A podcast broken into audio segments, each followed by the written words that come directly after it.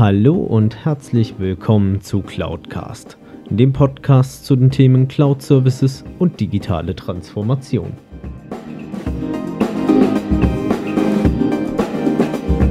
Mein Name ist Alexander Derksen, ich bin IT-Kundenberater für Cloud- und Managed Service-Lösungen.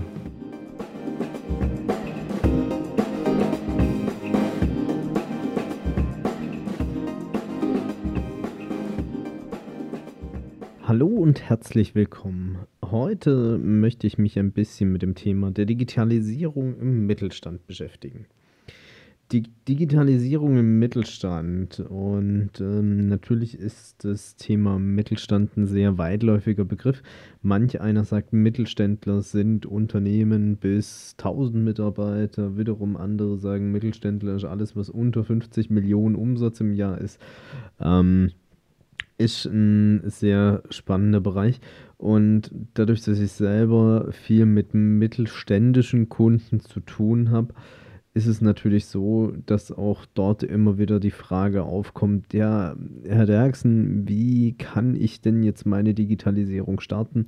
Wie sieht mein Ihr Ansatz aus, beziehungsweise wie kann nur ein konkreter Ansatz aussehen? Und ähm, das sind natürlich so die schwierigen Fragen, wo man am Anfang, glaube ich, auch noch nicht die um, schlussendliche Antwort dafür hat. Und auch ich als IT-Berater an der Stelle, beziehungsweise ähm, auch Account Manager für den Kunden, weiß auch nicht immer auf Anhieb dann gleich die passende Lösung für ihn und kann sagen, ja, so musst du es umsetzen und danach äh, ist die Digitalisierung bei dir vollzogen. Wie ich ja auch schon in einer der vorherigen Folgen gesagt habe, das Thema Digitalisierung ist ein sehr weitläufiger Begriff. Dort spielen viele Themen mit rein und ähm, Interessant war auch unter anderem mal ein Zitat von einem Kunden von mir, der gesagt hat, Herr Derksen, wir haben jetzt vollständig digitalisiert. Sehen Sie, wir haben keinerlei Papierakten mehr bei uns im Büro und ähm, hier wird alles nur noch elektronisch erfasst. Und äh, ich brauche eigentlich nur noch einen Drucker, um die Rechnungen zu schreiben, um es an meine Kunden rauszuschicken. Und das, glaube ich, ist für die meisten da draußen dann doch nicht Schlu der äh, Schluss der Digitalisierung, beziehungsweise wie der aussehen kann. Es ist auch so, ähm, wir haben es ja auch jetzt in jüngster Zeit politisch ein Stück weit mitbekommen, wieder mal ähm, das Thema Digitalisierung. Es hängt natürlich stark auch bei vielen davon ab, wie sich das Thema Breitbandausbau gestaltet. Ähm, dazu hatte ich mich ja auch die vergangenen Wochen mit äh, Konstantin Faustin von der Comconic zusammengesetzt, um dem Thema etwas auf den Grund zu gehen. Und ähm, da ist es natürlich so, der Breitbandausbau ist erstmal notwendig. Und auf der anderen Seite ist es aber auch so, dass viele nicht die entsprechenden Ideen haben, wie sie ihre Strategie angehen, wie sie, ähm, ja, ich sag mal, auf der einen Seite dieses äh, disruptive Denken, also das selbstzerstörerische Denken fordern als auch fördern können und auf der anderen Seite aber auch nicht die Zeit haben oder auch nicht die Lust haben, sich damit zu beschäftigen, weil sie mehr damit äh, beschäftigt sind, ihre Marktanteile, die sie sich über Jahre hinweg erarbeitet haben, zu sichern oder auch ähm, damit beschäftigt sind, äh, einfach ums nackte Überleben zu kämpfen, weil sie in so einem harten Umfeld inzwischen unterwegs sind oder ist ein, ich sag jetzt mal, hundertprozentiger Verdrängungswettbewerb da dahinter herrscht, der ähm, doch sehr stark umkämpft ist und die Margen dann doch am Ende des Tages irgendwo runtergehen, weil natürlich auch im Zuge von dem ganzen Digitalisierungsgeschäft als solches bei immer mehr Kunden auch eine viel größere Transparenz klar wird. Also wir werden transparenter mit den Preisen, mit den Lieferzeiten, Verfügbarkeiten, mit den Produktspezifikationen. Also wie schneidet meine Technologie oder meine Dienstleistung oder meine Ware im Vergleich zu anderen ab. Und das macht es nicht einfacher. Doch wenn man mal dem Ganzen da dahinter auf den Grund geht und dazu auch ein Buchtipp von mir an dieser Stelle, was ich aktuell auch höre und ich bin jetzt in etwa bei der Hälfte angekommen. Ich nutze das Ganze als Hörbuch, dadurch, dass ich recht viel unterwegs bin. Ähm, ist von Christoph Käse Silicon Germany. Es gibt auch ein erstes Buch, das nennt sich Silicon Valley. Und er beschreibt so ein Stück weit auch, wie wir in Deutschland die Digitalisierung bzw. digitale Transformation schaffen können. Und ein Punkt, der bei mir auch nochmal, obwohl ich mich ja schon intensiv mit dem Themenspektrum beschäftige, so ein Augenöffner war, war das Thema Plattformen da dahinter. Und er hat da auch ein paar spannende Ansätze, beziehungsweise auch ein paar spannende Geschichten aus dem Silicon Valley mitgebracht, beziehungsweise auch selber erfahren und auch Interviews mit einigen Menschen dazu geführt, die das Thema Plattformen nicht außer Acht gelassen haben.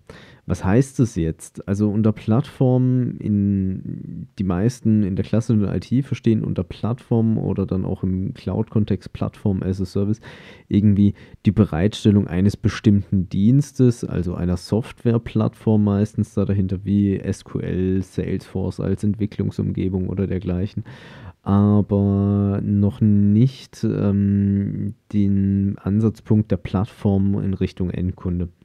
Und man kriegt auch ein Stück weit mit, unsere großen Automobilhersteller ähm, bei uns in Deutschland versuchen, eigene Plattformen zu schaffen, aber es landet doch irgendwie immer wieder ein eigenen Ökosystem.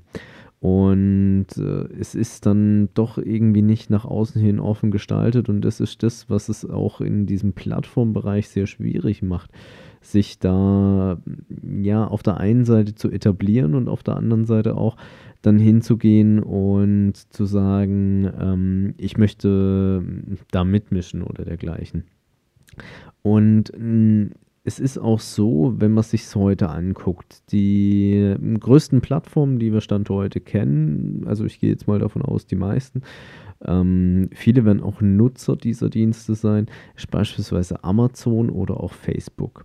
Amazon ist, wenn man es genau nimmt, eine reine Handelsplattform. Natürlich verkaufen die auch selber Ware, aber auch sehr, sehr viel Geschäft geht bei Amazon einfach über Drittunternehmen, wo dann Amazon einfach eine Provision am Ende des Tages kassiert für den Verkauf, den dann die Müller GmbH über Amazon ähm, erwirkt hat.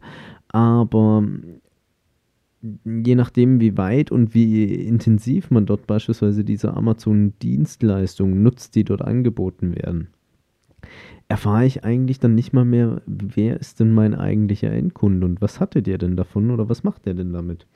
Und das ist natürlich die große Gefahr. Und da müssen wir auch schauen, so wie Christoph Käse das auch beschreibt, ähm, was machen wir, um uns solchen Plattformen entgegenzustellen, beziehungsweise wie treten wir dem gegenüber als äh, deutsche Marktwirtschaft natürlich dann auch.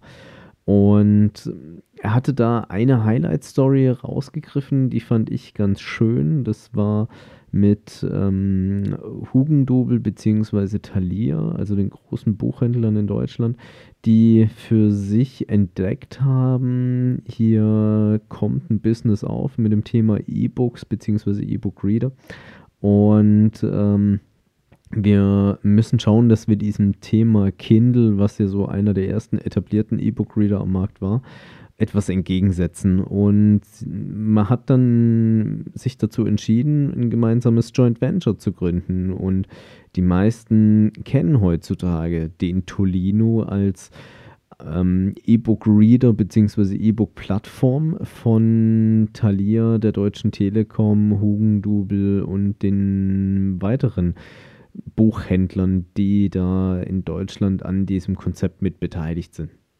Und das ist auch so ein bisschen der Punkt, der uns, glaube ich, dann im Zuge der Digitalisierung als Mittelständler dann auch zum Umdenken bewegen sollte. Weil viele sind dort immer noch sehr in dem Bereich unterwegs, sich selbst zu schützen, beziehungsweise auch ihr eigenes, ja, ich nenne es jetzt mal Intellectual Property, wie es ja so schön heißt, beziehungsweise auch ihr geistiges Eigentum zu bewahren, was sie sich über Jahre hinweg aufgebaut haben.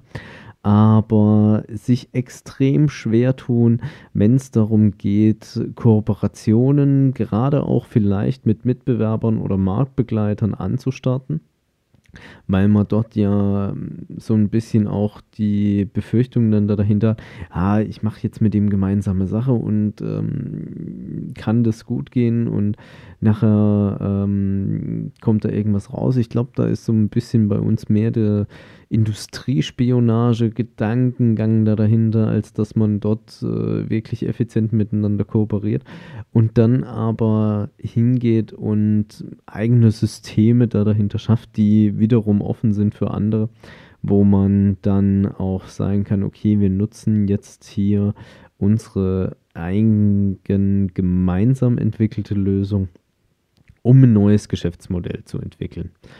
Und ich glaube, das ist dann auch so ein bisschen der Punkt, wo bei vielen dann erstmal diese Hürde überwunden werden muss, dass man sagt, okay, ich gehe jetzt mit meinem nächstgrößeren oder nächstkleineren Konkurrenten ins Gespräch.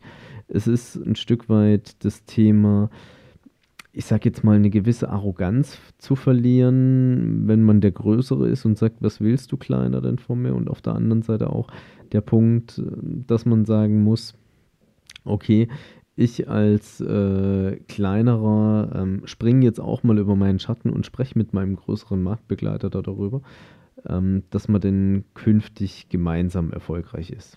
Und dann natürlich am Ende des Tages braucht es auch noch eine Idee, wo man sagt, wo soll es denn hingehen? Und da, glaube ich, hilft es dann einfach, wenn man sich auch mal in einem lockeren Austausch zueinander befindet und sich auch einfach mal anschaut, wie agieren denn andere Unternehmen da dahinter. Natürlich ist es auch recht spannend anzuschauen, wie reagieren große Konzerne da darauf. Ähm, ich bin vor kurzem mal wieder auf eine Tochter des Daimler-Konzerns beispielsweise gestoßen. Mit der Firma Movil in Stuttgart, die für sich das Thema Mobilität Mobilität als Plattformdienst eigentlich entdeckt hat. Also das Konzept äh, ist da dahinter eher, wie schaffe ich es von A nach B möglichst effizient und äh, kostengünstig und natürlich auch ökologisch sinnvoll zu kommen. Und ähm, Movil dann hingeht und sich als Plattform etablieren möchte für das Thema Mobilität. Und prominente Beispiele Stand heute, die komplett neu, sage ich mal, aufgezogen wurden in dem Bereich, kennen wir ja auch schon. Jeder von Ihnen kennt sicherlich diese wunderbaren grünen Busse auf der Autobahn, die mit Flixbus beklebt sind.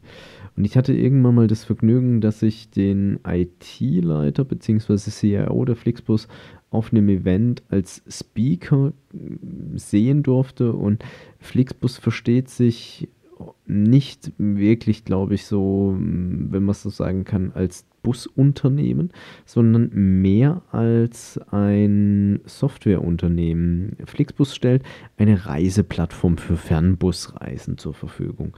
Und jeder, der daran teilhaben möchte, der daran mitmachen möchte, hat dort die Möglichkeit, sich zu engagieren.